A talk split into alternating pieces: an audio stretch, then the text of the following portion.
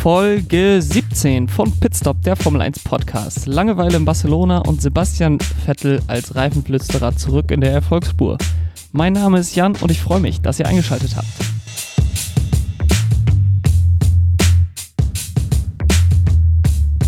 Das Rennen von Barcelona, der große Preis von Spanien, liegt hinter uns und ich hoffe auch, dass das langweiligste Rennen der Saison hinter uns liegt. Es gab im Rennen in Barcelona wirklich kaum gutes Racing, eigentlich über die gesamte Renndistanz.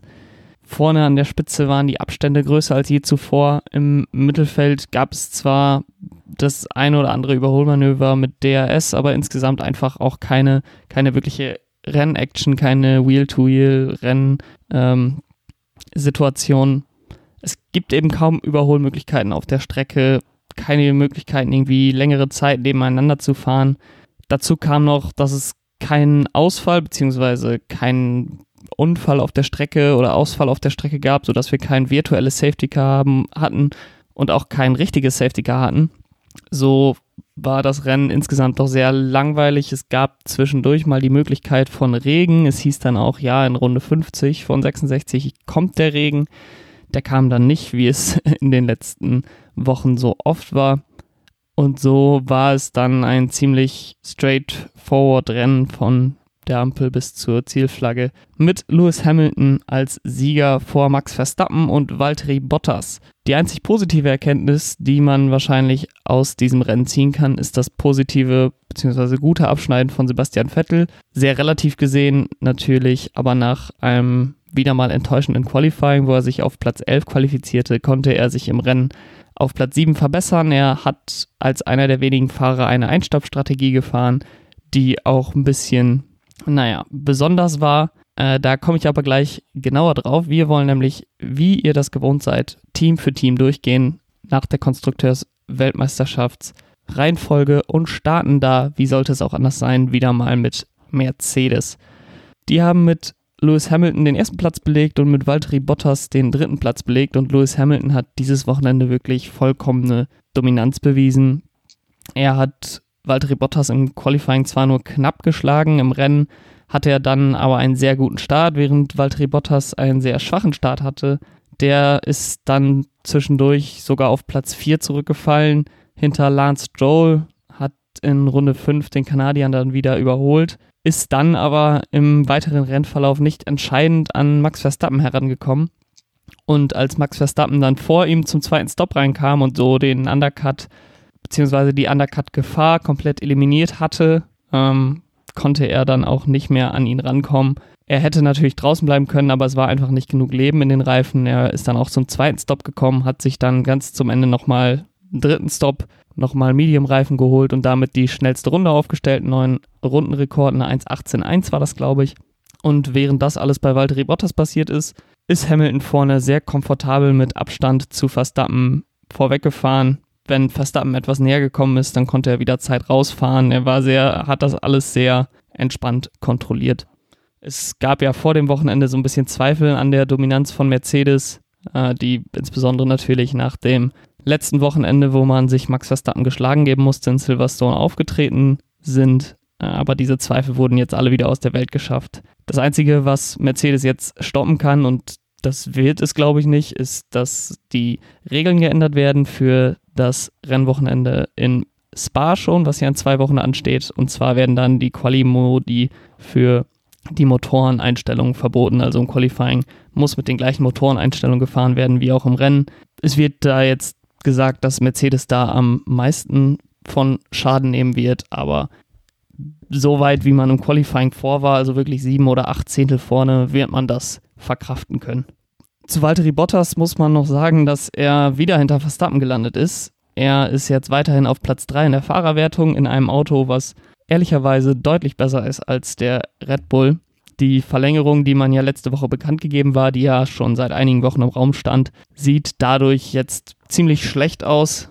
Ähm, wenn er Platz 3 in der Fahrerweltmeisterschaft am Ende der Saison holt, dann ist das ein sehr, sehr enttäuschendes Ergebnis. Er hat ja angekündigt, dieses Jahr die Weltmeisterschaft gewinnen zu wollen. Jetzt kann er nicht mal die Vize-Weltmeisterschaft holen. Das wäre ja wirklich sehr, sehr enttäuschend und würde Mercedes ziemlich schlecht dastehen lassen mit Bottas im nächsten Jahr wieder als zweiten Fahrer. Man wird sicherlich an ihm festhalten. Er liefert ja auch durchaus konstante Ergebnisse ab, aber er ist eben keiner, der Lewis Hamilton irgendwie in Gefahr bringen würde und offensichtlich auch nicht so talentiert wie Max Verstappen. Kommen wir dann auch zu dem Team von dem Holländer Red Bull Racing. Max Verstappen Zweiter geworden für Red Bull, Alexander Albon Achter. Es ist krass, wie eindeutig besser Max Verstappen ein, einfach ist als der Rest des Feldes, zumindest als äh, alle außer Lewis Hamilton. Nach seinem Motorschaden in Spielberg im allerersten Rennen der Saison hat er jedes Rennen es geschafft, sein Red Bull aufs Podium zu setzen. Konstanz, die ihm die letzten Jahre vielleicht noch so ein Stück weit fehlte, die ist jetzt voll da. Er ist so gut, wie er noch nie war. Er ist ja auch erst 22 und äh, ja, wenn er einmal im besten Auto des Feldes setzen sollte, dann wird er auch Weltmeister. Das glaube ich einfach. Er ist zwar im Qualifying immer noch sieben Zehntel hinter den Mercedes, aber er ist einfach so stark in seinem Auto. Er schlägt Alexander Albon im Qualifying schon um eine halbe Sekunde, dann im Rennen überrundet er sogar seinen Teamkollegen. Er fährt gegen Valtteri Bottas um die Vize-Weltmeisterschaft und auch wenn er Lewis Hamilton nicht gefährlich werden kann, dann äh, muss man immerhin sagen, dass er das meiste aus seinem Auto rausholt und äh, das ist ziemlich, ziemlich beeindruckend. Ich glaube auch, dass ein zweiter oder dritter Rennsieg dieses Jahr noch drin ist, wenn Mercedes vielleicht mal wieder ein schlechtes Wochenende erwischt. Dieses Wochenende war kein schlechtes Wochenende für sie. Äh, wenn sie aber nochmal so ein Wochenende erwischen wie letztes Wochenende, dann wird der Weg an Max Verstappen nicht vorbeigehen. Das ist der einzige, den ich mir vorstellen kann, der Mercedes dieses Jahr schlagen kann.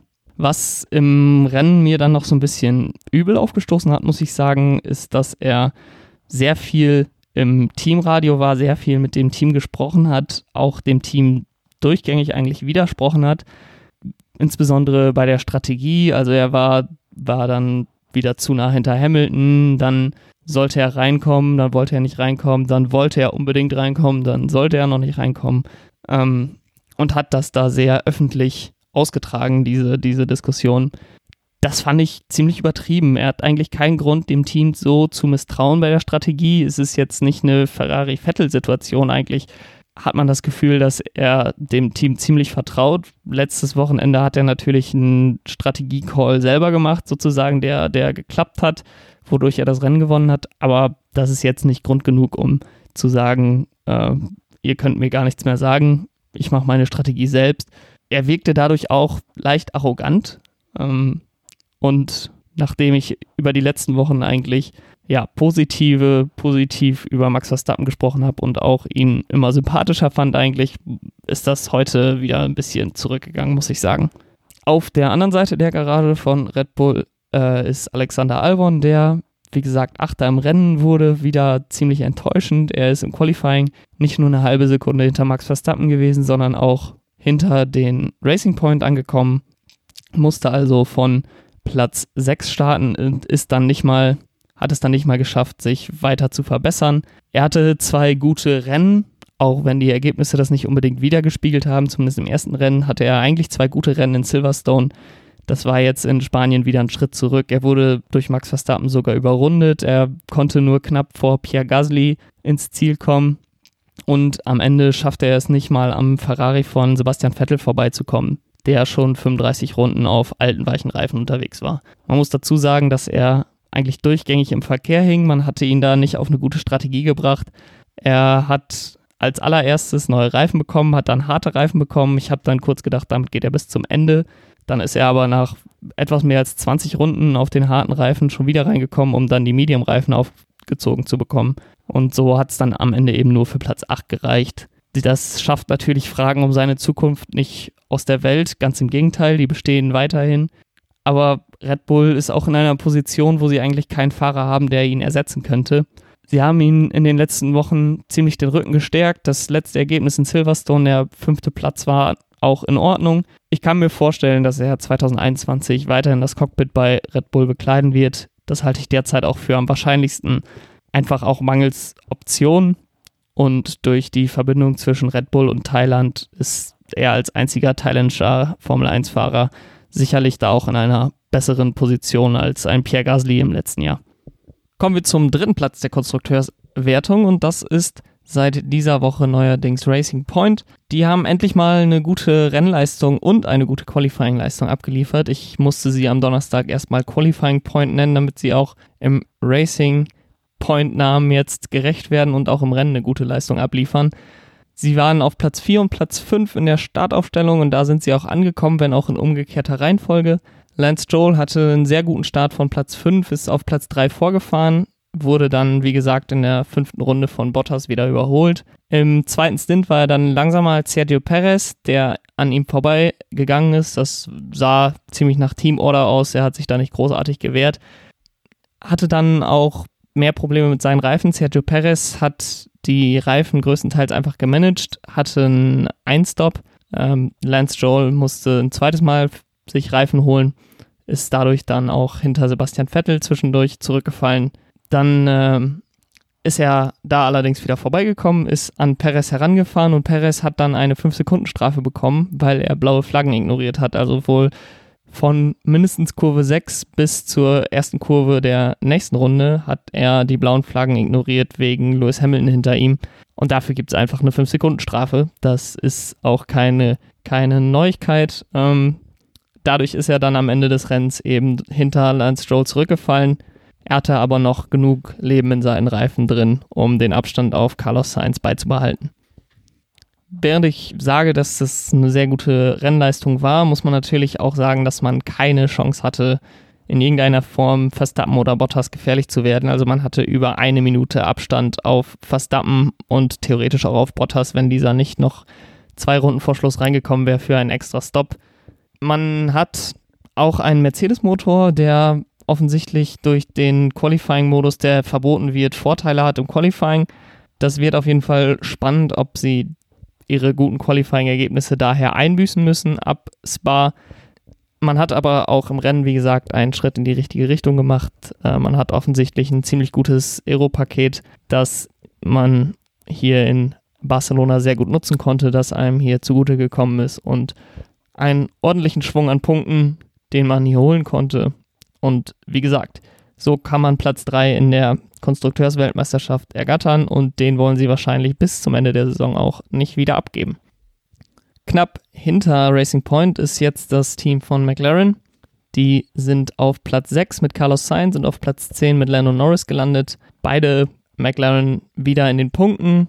Sainz mit einem sehr guten Rennen. Er ist von Platz 8 gestartet hinter Lando Norris, der auf Platz 7 gestartet ist. Ähm, ist dann aber schnell an Norris vorbeigegangen, der einen ziemlich schlechten Start hatte dann hatte Norris auch nicht so wirklich die Möglichkeit, nach vorne zu kommen. Er hing dann so ein bisschen im Verkehr fest und wie gesagt, in Spanien hat man einfach keine guten Überholmöglichkeiten. Der Motor, der Renault-Motor ist dann auch nicht stark genug, um da auf der langen Geraden was auszurichten, wenn alle DRS haben.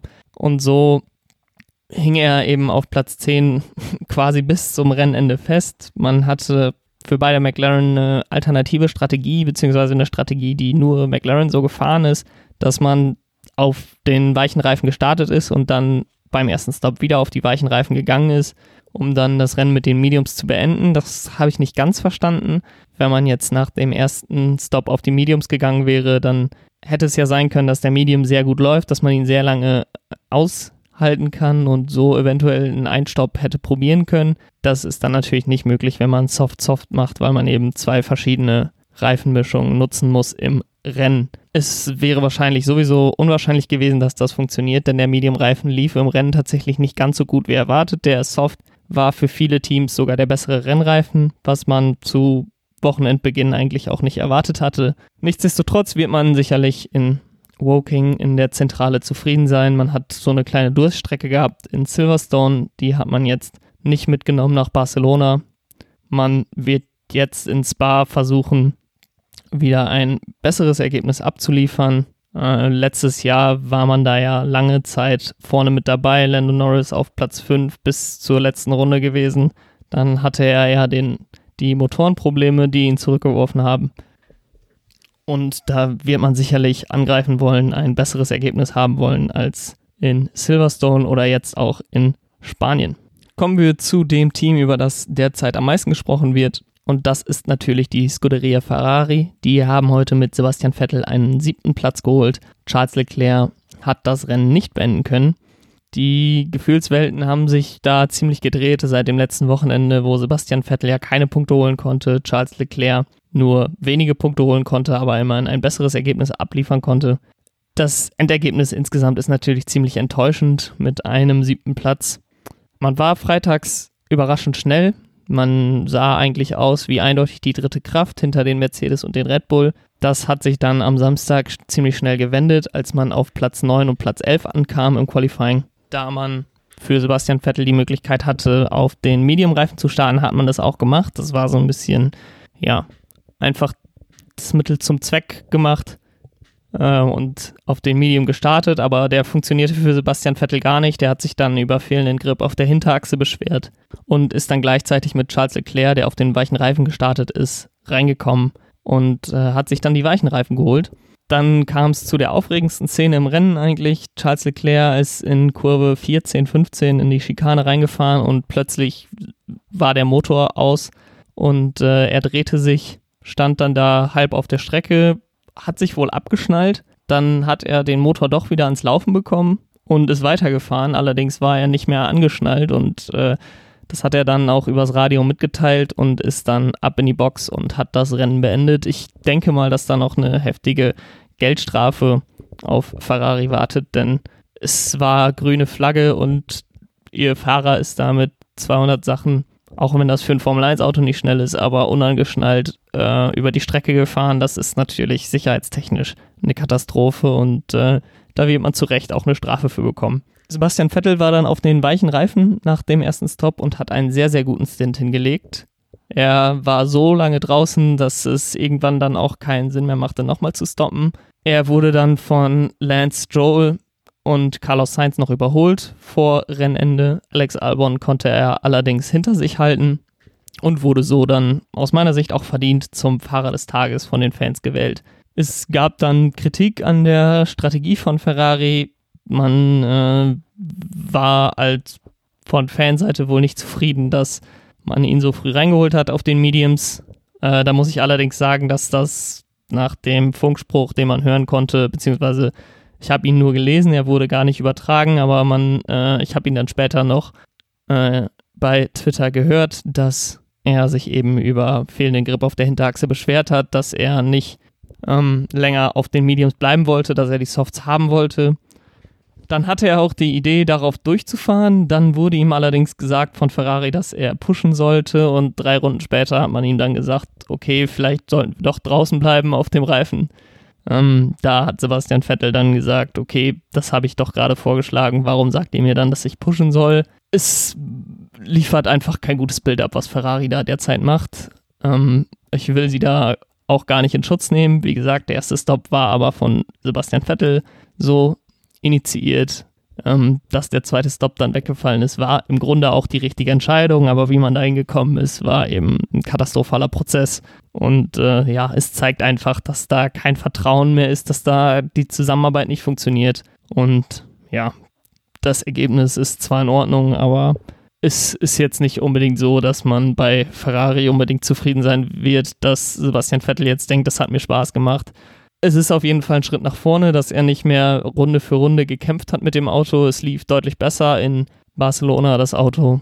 Ähm, das gibt Hoffnung, dass das in Belgien und in Italien auch so wird. Es wäre ihm auf jeden Fall zu wünschen, dass man nicht ein vollkommenes Fiasko in Italien erlebt. Aber die Vertrauensbasis wird man nicht wiederherstellen können bis Saisonende. Um Sebastian Vettel ranken sich auch weiterhin Gerüchte, was die Zukunft angeht.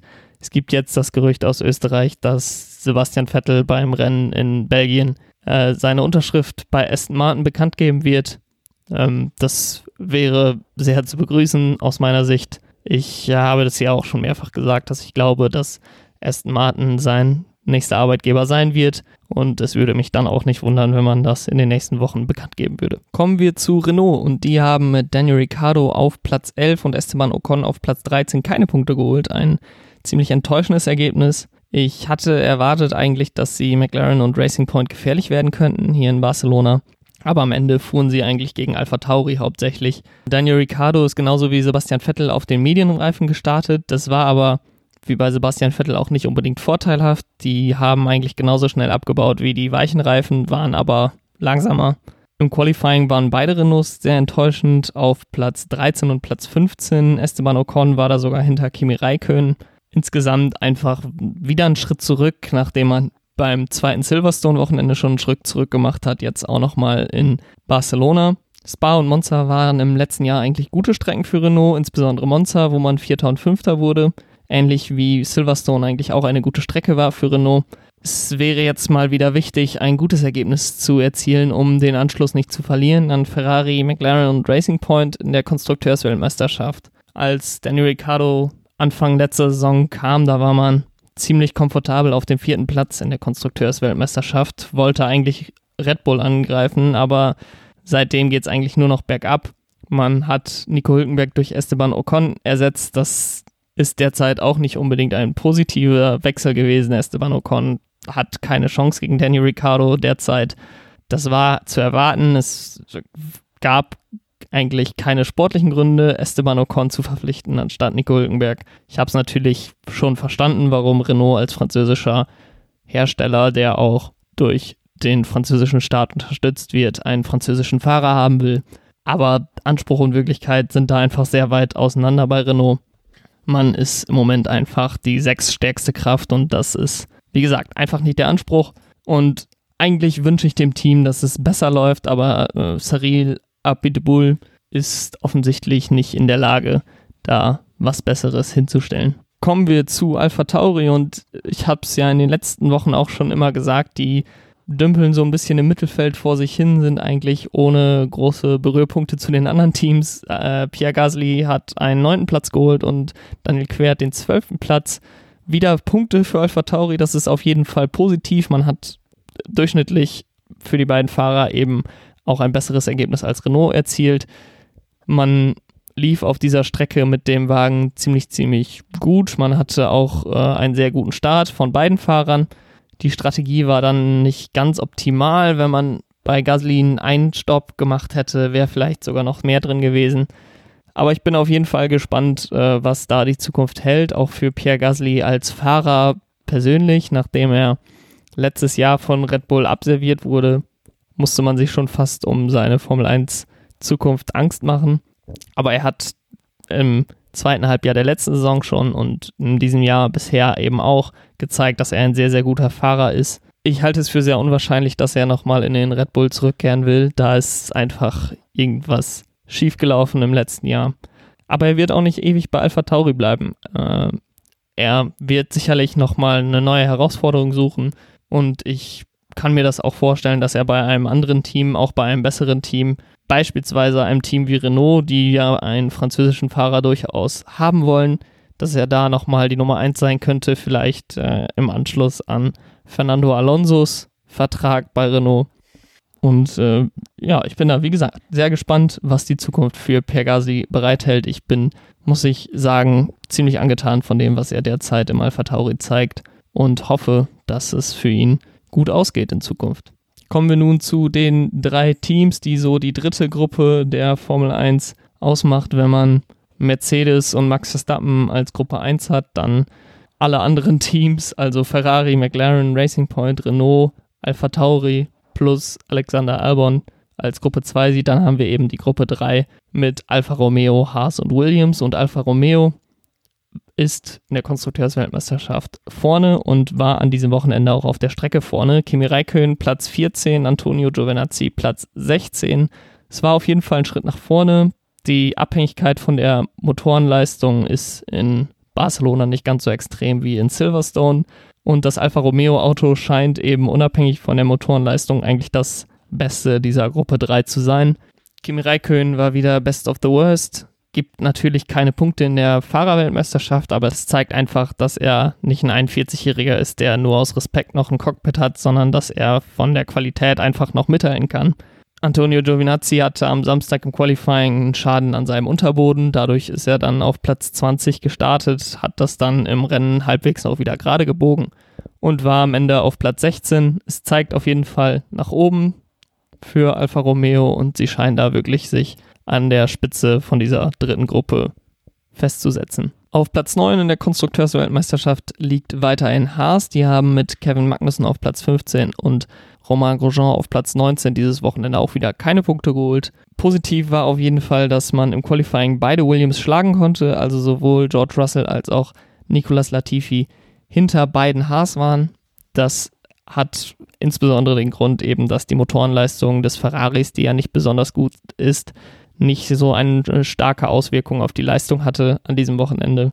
Kevin Magnussen wieder mit einem sehr guten Start, hatte dann allerdings einen sehr langen ersten Stint und wurde dann eigentlich ständig überholt. Selbst in der letzten Runde dann noch von Kimi Räikkönen, der sogar einen Stop mehr gemacht hat als er. Also auf der Strecke hat Räikkönen da über 20 Sekunden rausgefahren. Das äh, war dann schon krass zu sehen, wie viel besser der Alfa Romeo auf der Strecke lief, insbesondere eben im Rennen. Romain Grosjean wurde dann wieder auffällig, weil er eine ziemlich unfaire Verteidigungsaktion gegen Kimi Räikkönen gemacht hat. Sehr, sehr spät rübergezogen, gerade als Kimi Räikkönen sein Überholmanöver angesetzt hatte. Das ist für mich einfach unverständlich, nachdem er sowohl im ersten als auch im zweiten Rennen in Silverstone da schon solche Manöver gemacht hatte, im ersten Rennen dafür sogar bestraft wurde. Dazu kommt, dass er bei den Stewards noch der Fahrer ist, der eben die Fahrerinteressen repräsentiert, eigentlich wissen sollte, was erlaubt ist und was nicht erlaubt ist auf der Strecke, was fair ist, was unfair ist. Aber er überschreitet da einfach immer wieder Grenzen und wird dann trotzdem überholt. Er wurde dann bis auf den letzten Platz noch durchgereicht.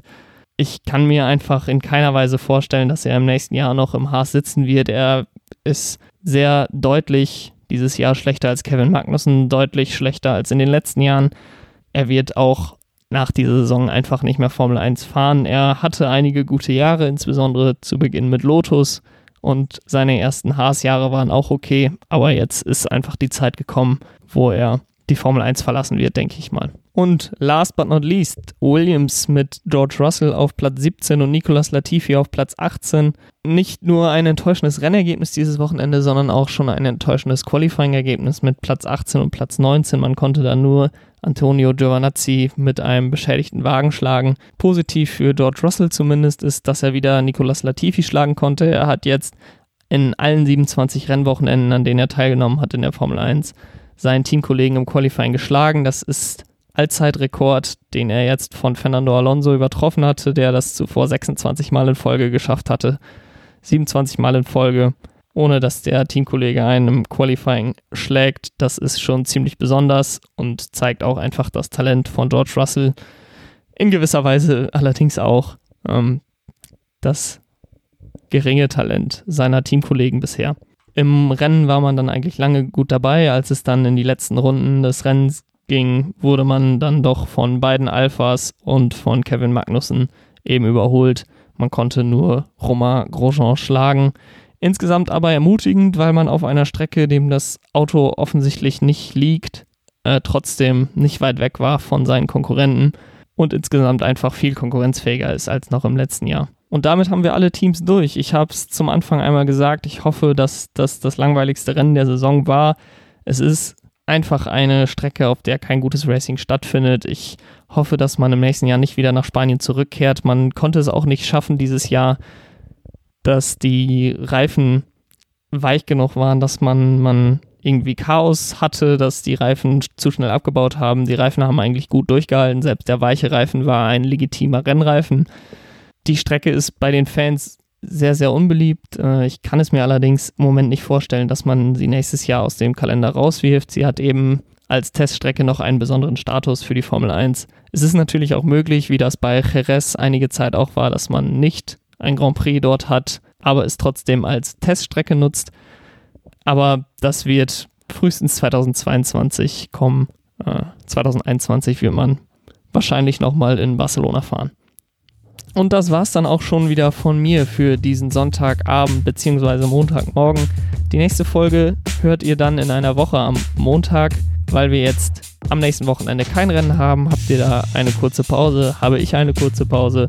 Ich hoffe, dass wir in Belgien ein besseres Rennen haben als dieses Wochenende. Eigentlich wäre ich vor Ort gewesen in Belgien, das finde ich besonders schade, aber es sind eben keine Zuschauer zugelassen derzeit zu den Rennen. Es gibt Hoffnung, dass beim Rennen am Nürburgring Fans zugelassen werden. Sochi hat es bereits bestätigt, dass 30.000 Fans zugelassen werden an der Strecke.